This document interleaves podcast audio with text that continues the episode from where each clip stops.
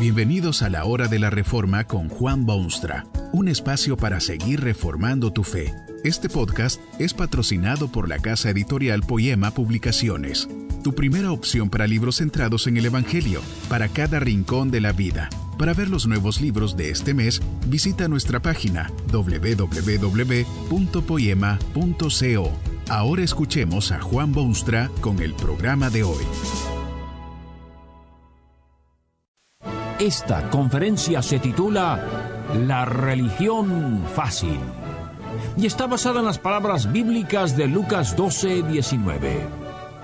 Y diré a mi alma, alma, repósate, come, bebe, regocíjate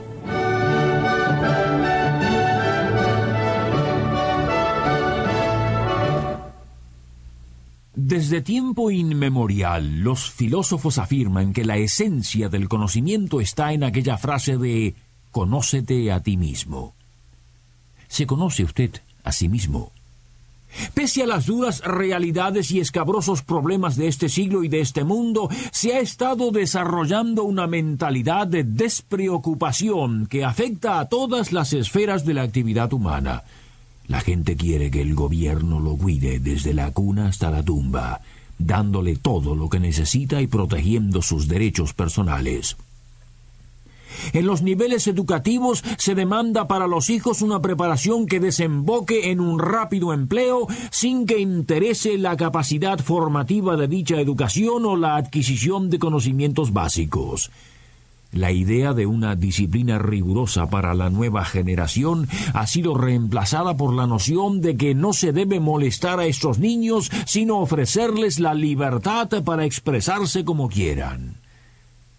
No es de extrañar, en este caso, que las nuevas generaciones ofrezcan incienso en los altares de la seguridad material, del placer personal y del confort de sus cuerpos.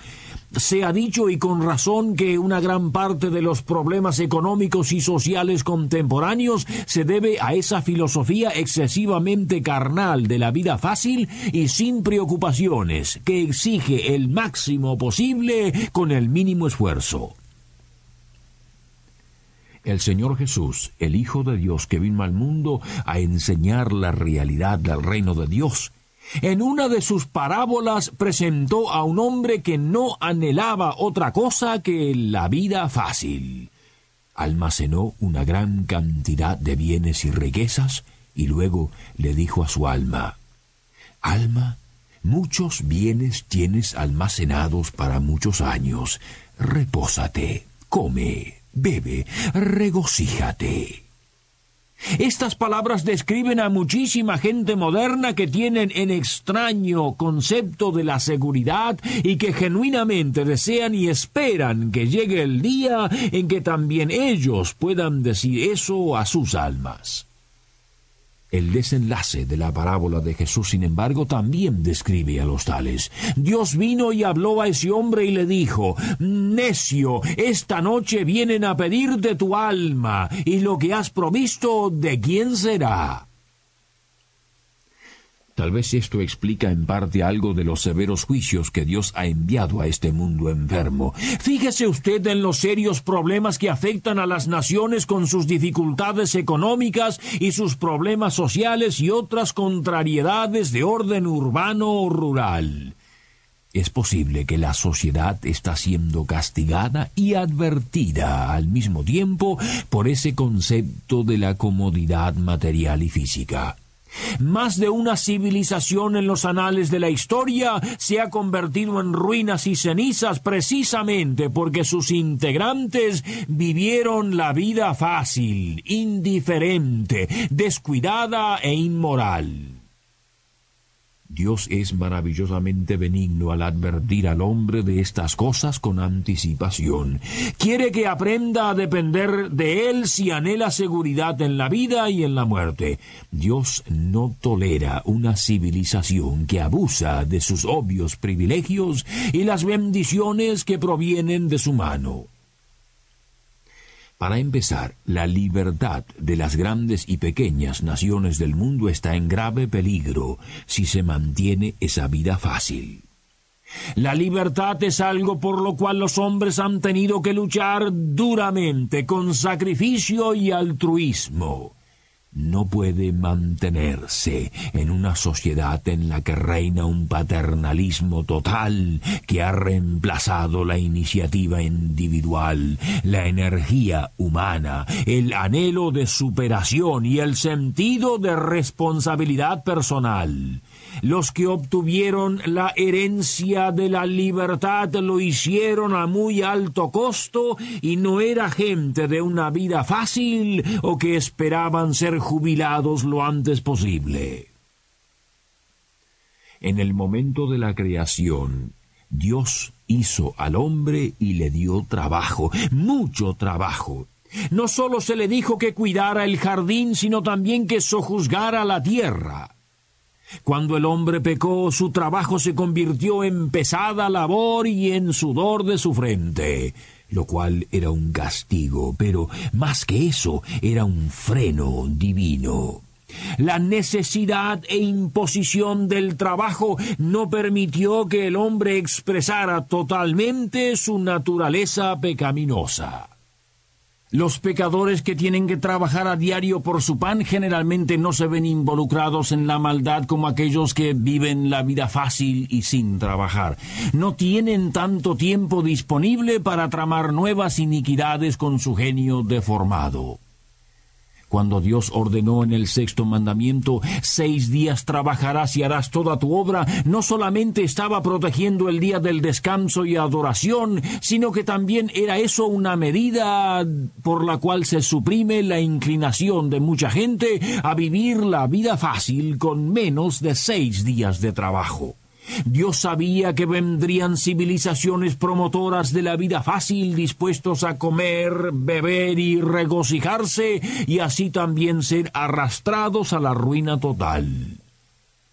Volcando ahora su atención en otra dirección, debe mencionarse un aspecto de este problema que es peor aún que lo dicho. El hombre debe reflexionar sobre los peligros que una situación como esta puede significar para el cristianismo.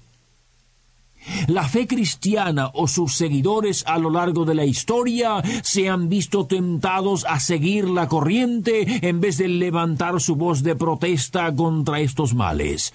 En estos tiempos de vida fácil, este peligro es genuinamente amenazante. Una religión fuerte, con exigente disciplina, no es popular. Por esto la Iglesia suaviza sus pronunciamientos, creyendo así atraer más fácilmente al hombre contemporáneo. La gente de hoy quiere que también la Iglesia viva la vida fácil y que no se preocupe. El profeta Amós, viendo precisamente esa situación en sus tiempos, exclamó, ¡ay de los reposados en Sión! porque vivían la vida fácil sin preocuparse por su verdadera vocación. Dios no quiere que los suyos vivan así, y si lo hacen, no es extraño que, como lo dice el apóstol Pedro, el juicio comience en la casa de Dios. El cristianismo no es una religión cómoda que permite a los hombres la vida fácil. Quienes así presentan la fe cristiana son culpables de una forma inexcusable de engaño. Tal vez ha oído usted decir que si tan solo acepta a Cristo, sus problemas están todos solucionados y la vida será un rosal sin espinas. No lo crea. Cierto es que la salvación de Cristo soluciona uno de los más grandes problemas de la vida humana, porque quita el pecado y establece una nueva y agradable relación con Dios. Pero esto no significa que el cristianismo es una religión fácil, porque eso es tan solo el comienzo de un largo y áspero camino. El mismo Salvador que le quita su pecado le impondrá una gran responsabilidad. A sus discípulos les dijo que se negaran a sí mismos, tomasen su cruz y le siguiesen. El apóstol Pablo, uno de los más grandes creyentes de la historia, hablaba constantemente de la vida cristiana como una lucha y una guerra contra el mal. Dijo que el cristiano debía armarse con toda la armadura de Dios porque la lucha sería peligrosa para el alma. La religión fácil no la encuentra usted entre las enseñanzas del gran Jesucristo y sus apóstoles. Muchos hombres y mujeres han sido torturados, arrojados a los leones, quemados en el fuego y despedazados por ser cristianos. A veces es elevado el precio que hay que pagar por la fe. El cristianismo es una religión militante, activista, una conquista de este mundo contra las fuerzas todas de las tinieblas. No es para cobardes o para los que buscan la vida fácil o la seguridad material es de lamentarse que este aspecto de la Iglesia sea tan poco evidente en estos tiempos. La religión se ha hecho fácil y cualquiera puede ser miembro de la Iglesia, pese a su forma de vivir, sus creencias y aun en muchos casos, pese a sus horribles acciones. Es este tipo de cristianismo benigno que debe ser rechazado en estos tiempos. Hay que navegar contra la corriente en vez de dejarse llevar por ella. Se necesitan sermones vibrantes contra el mal, iglesias que predican el juicio divino y que inspiran al no descansa ni se descuida de Dios. Y se llamará su nombre príncipe de paz. Todos sus aspectos y un cristianismo viviente, agresivo y militante que absolutamente impida a los hombres vivir una vida religiosa fácil y cómoda. Ay de los reposados, despreocupados en Sión en tiempos como estos.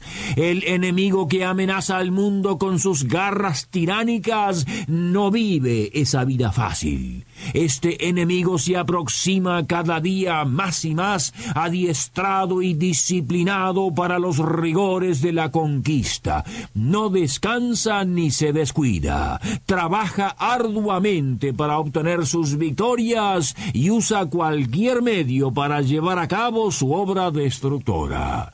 Dios con frecuencia utiliza enemigos de ese tipo para castigar a los que han sido indignos de sus preciosas bendiciones. Hoy puede hacerlo nuevamente, a menos que los hombres se humillen delante de Él y confiesen sus pecados. No olvide usted jamás, en medio del diario trajinar, que no solamente para la Iglesia y para el Estado, sino también para las personas, llega el momento cuando Dios, harto ya de todo, dice, necio, esta noche vienen a pedir de tu alma, y lo que has provisto, ¿de quién será? Que este mensaje nos ayude en el proceso de reforma continua según la palabra de Dios. Si quieres profundizar en la exposición bíblica, puedes buscar más recursos en www.poema.co. Allí encontrarás libros que te ayuden a entender la palabra de Dios y aplicarla a tu vida. Poema, el Evangelio para cada rincón de la vida.